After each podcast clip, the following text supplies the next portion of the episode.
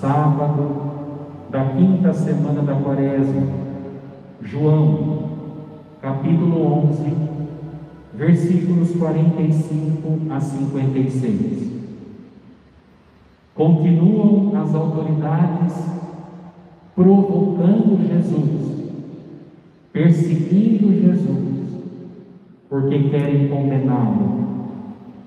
Jesus é o justo perseguido.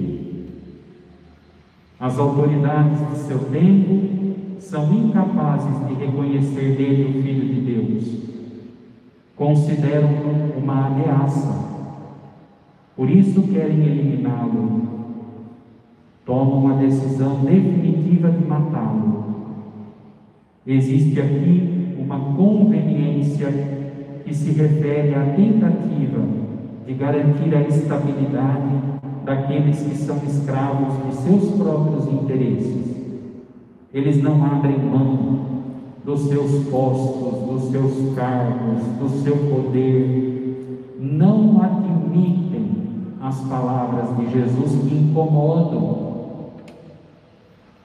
Não estão preocupados que a nação pereça, na verdade, estão preocupados que eles próprios venham a perecer nas mãos dos romanos. Temem perecer caso o povo acredite em Jesus, mais do que nas autoridades. Suas estruturas de poder e prestígio poderiam ruir se todos crescem em Jesus e nos sinais por ele realizados. As paixões desordenadas, o apego ao poder, cegam as autoridades do povo, a ponto de não medirem consequências quanto às ações arquitetadas para eliminar Jesus. Intemperança é perder a medida das coisas quando a gente diz fulano perdeu a mão, quer dizer que se descontrolou. Todo descontrole não é sabedoria. Todo descontrole não é sabedoria. A temperança é ter medida nos impulsos da vontade. Eles não querem Jesus. Eles querem a si próprios e seus postos de estabilidade e comando. Jesus não foge da rejeição. Ele tem a medida de tudo. Jesus tem a medida de tudo. E a medida de tudo é um amor desmedido, o amor total. É um amor sem medidas. Na vida cristã, só uma coisa pode ser sem medidas: o amor a Deus e ao próximo. Todo o resto requer de nós autocontrole, autodomínio, mortificação, temperança, para não cometermos erro. Se na vida cristã existe algo que possa ultrapassar em nós todas as medidas, é o amor segundo Cristo. Todo o resto exige medida certa, temperança.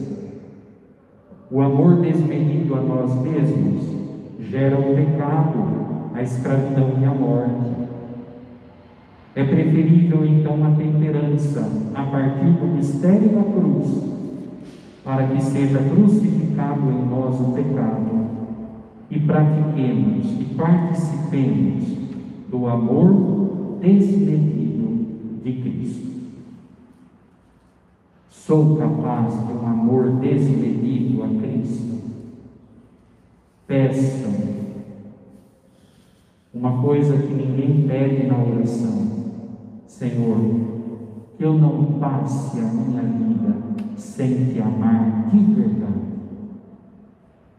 Que não acabe a minha vida neste mundo sem que eu tenha experimentado a força do teu amor. Ninguém faz isso comigo. A minha vida é só esta. E eu não posso transcorrê-la na superficialidade. Dai-me um amor dentro, profundo, um amor desmedido, total, amor de um coração inteiro, não dividido. Sou capaz de medir todos os outros, entre aspas, amores em minha vida por coisas ou pessoas, pedir a Cristo, manso e humilde de coração, a graça de crescer na virtude da temperança por meio da luta da mortificação pessoal. Vocês viram que essa semana inteira eu falei muito do coração manso e humilde de Jesus.